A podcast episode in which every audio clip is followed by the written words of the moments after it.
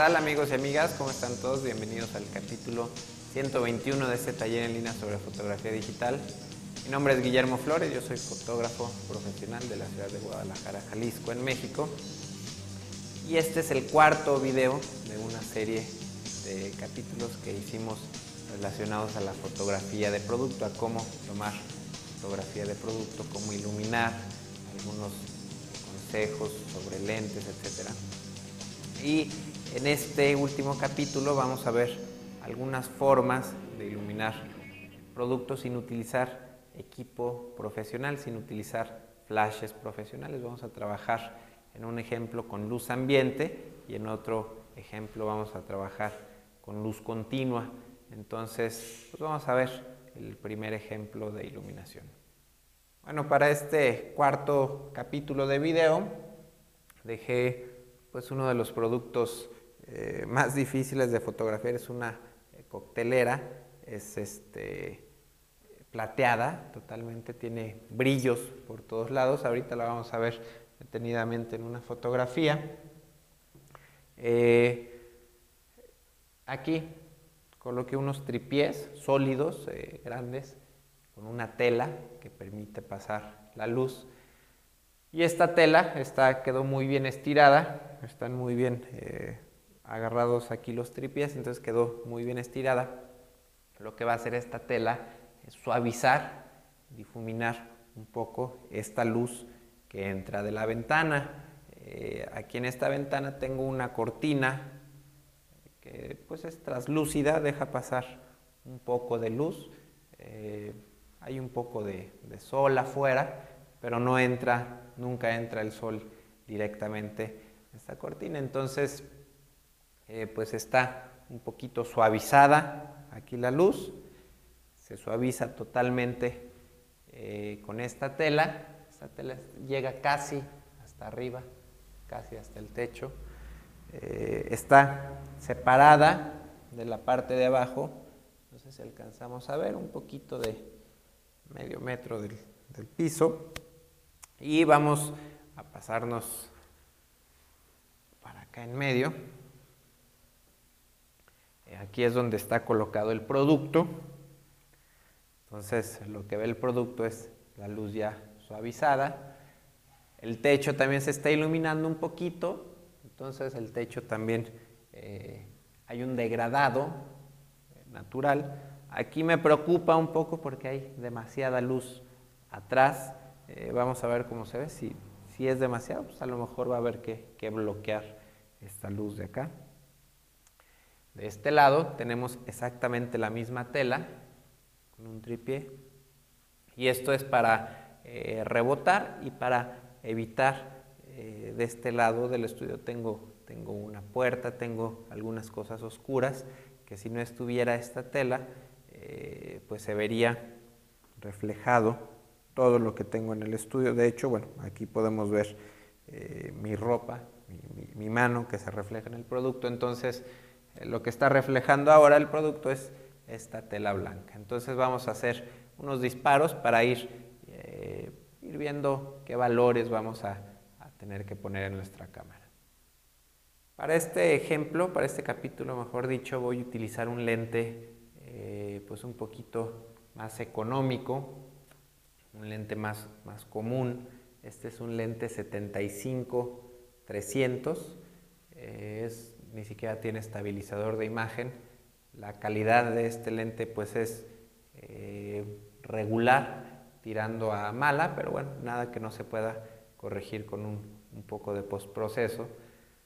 Y más o menos, bueno, estoy, eh, este lente me permite alejarme un poquito más Digo, a diferencia de con el otro lente de 200 milímetros, estoy un poco más alejado y la distancia focal que voy a utilizar es de aproximadamente 250 milímetros. Lo que sí es indispensable para esta fotografía es un tripié, un buen tripié bastante sólido, o que la cámara esté fija, eh, porque vamos a utilizar exposiciones largas, vamos a iluminar con luz ambiente, entonces Vamos a necesitar exposiciones un poquito largas. Voy a poner aquí un diafragma de F11 dicen que los mejores diafragmas son dos pasos más cerrados de la apertura máxima del lente, entonces este lente tiene una apertura máxima de f5.6, si lo cierro dos pasos sería 8 y 11. Entonces, eh, ahorita tengo un sesentavo de segundo y me está parpadeando que, saldría la foto subexpuesta, el exposímetro, la, la aguja, el exposímetro, entonces en un quinto de segundo empieza a ponerse en medio esta, esta aguja, en un sexto de segundo está totalmente en medio. Voy a tirar una prueba. Em, todavía hay que sobreexponer. Voy a sobreexponer un paso.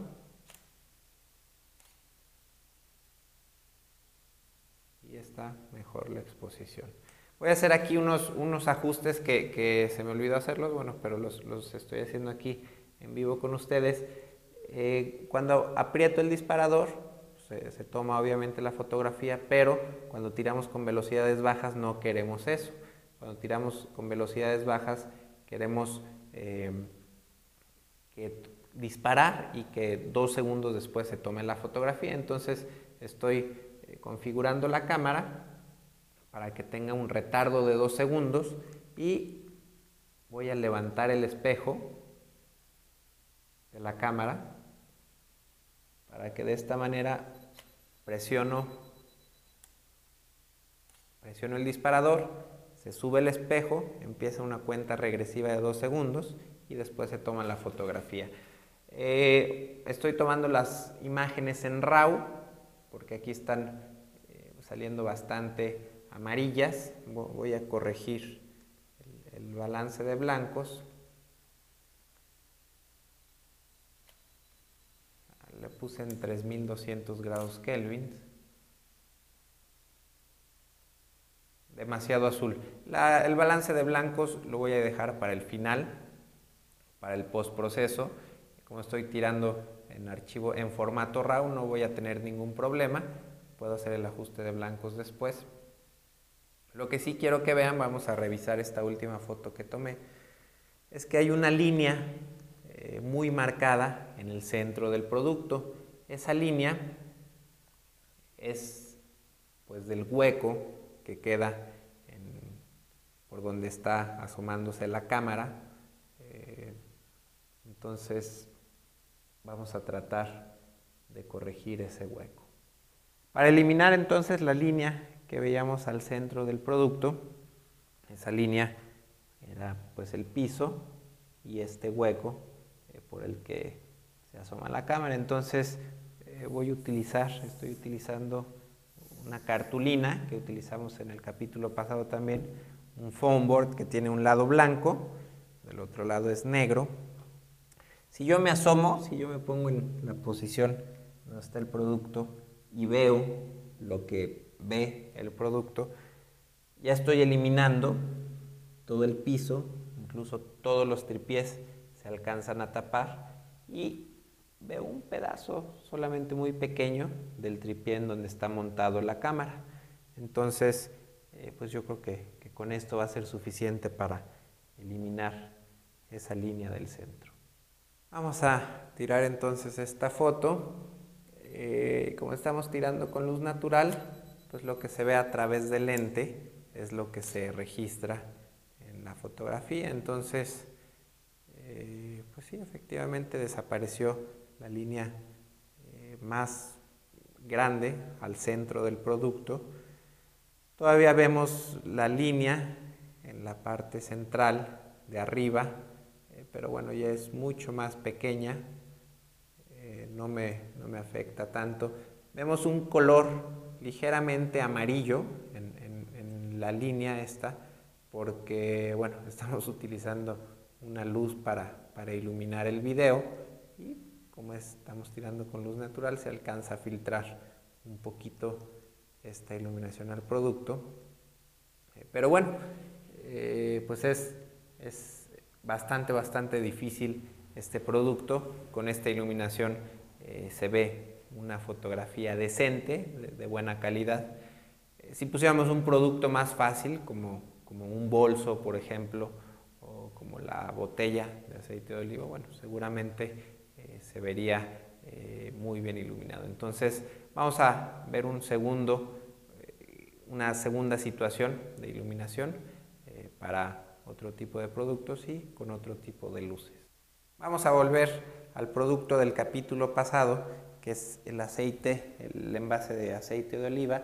Lo montamos igual con el acrílico de fondo, el papel translúcido como ciclorama. Eh, ahora para iluminar vamos a utilizar luz continua. Eh, para iluminar con luz continua tuvimos que bloquear toda la luz natural del estudio. Aquí de este lado vemos una tela negra que está bloqueando un poco de luz natural que entra de un domo. La parte de atrás del estudio, la ventana que utilizamos para el ejemplo anterior, la tuvimos que bloquear también con telas negras para que no se metiera nada de luz ambiente al producto. Entonces, tenemos dos focos. Este es de 500 watts, este es un foco pequeño de 150 watts. Entonces estamos iluminando esta pared, eh, pues principalmente con este, con este foco. Eh, está iluminando más o menos toda esta parte desde acá hasta la esquina. Entonces eso, esa luz va a ser la que se va a reflejar, la que va a rebotar en el producto.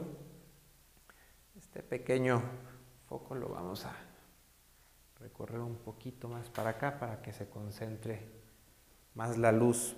No tiene caso iluminar tan atrás, vamos a concentrar la luz de acá hacia acá en este lado. Y vamos a tener como esta tela negra, aparte de bloquear, también nos va a dar un poco de contraste en este lado del producto. Entonces vamos a ver cómo se ve esta iluminación. Vamos a hacer entonces un disparo para ver cómo se ve la iluminación. Los valores eh, son los mismos de la fotografía pasada, que son un segundo, eh, bueno, 1.3 segundos, F11, la exposición está bien. Eh, vamos ahora a analizar los brillos. Obviamente al trabajar con este tipo de luz pues estamos mucho más limitados. Entonces vemos del lado izquierdo del producto unos brillos pues bastante fuertes, pero a la vez eh, van desapareciendo de manera agradable, se van degradando, entonces eh, pues no, no, es tan grave. Del lado derecho vemos si la tela negra reflejada, que bueno, no tampoco se ve, se ve mal, le da un poco de volumen, de contraste al producto. Me preocupaba que se fuera a ver demasiado oscuro, demasiado oscura la botella, pero sí vemos algo de transparencia, sí, sí alcanzamos a ver un poco el verde de la botella. Eh, había dejado espacio atrás en el acrílico para meter todavía un tercer foco en caso de que fuera necesario. Entonces, eh, pues me, me, gusta esta fotografía, ahora sí que quedó a la primera.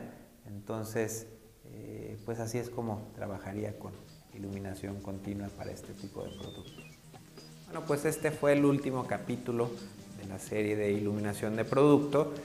Eh, si tienen preguntas relacionadas con este o con alguno de los tres capítulos anteriores, eh, las pueden poner ahí en la sección del podcast o me las pueden escribir directamente a mi correo que es info.memoflores.com y en el capítulo siguiente si hay suficientes preguntas, pues bueno, voy, a hacer un capítulo de audio en donde responda todas estas preguntas relacionadas a fotografía de producto. Eh, pues espero que les haya gustado este capítulo y toda la serie. Eh, yo me despido nos vemos la próxima. photocastnetwork.com, your photography resource in the potosphere. Photocast Network que incluso la podríamos recorrer un poco más para acá. está un poquito caliente. Eh, sin, sin acercarla demasiado al producto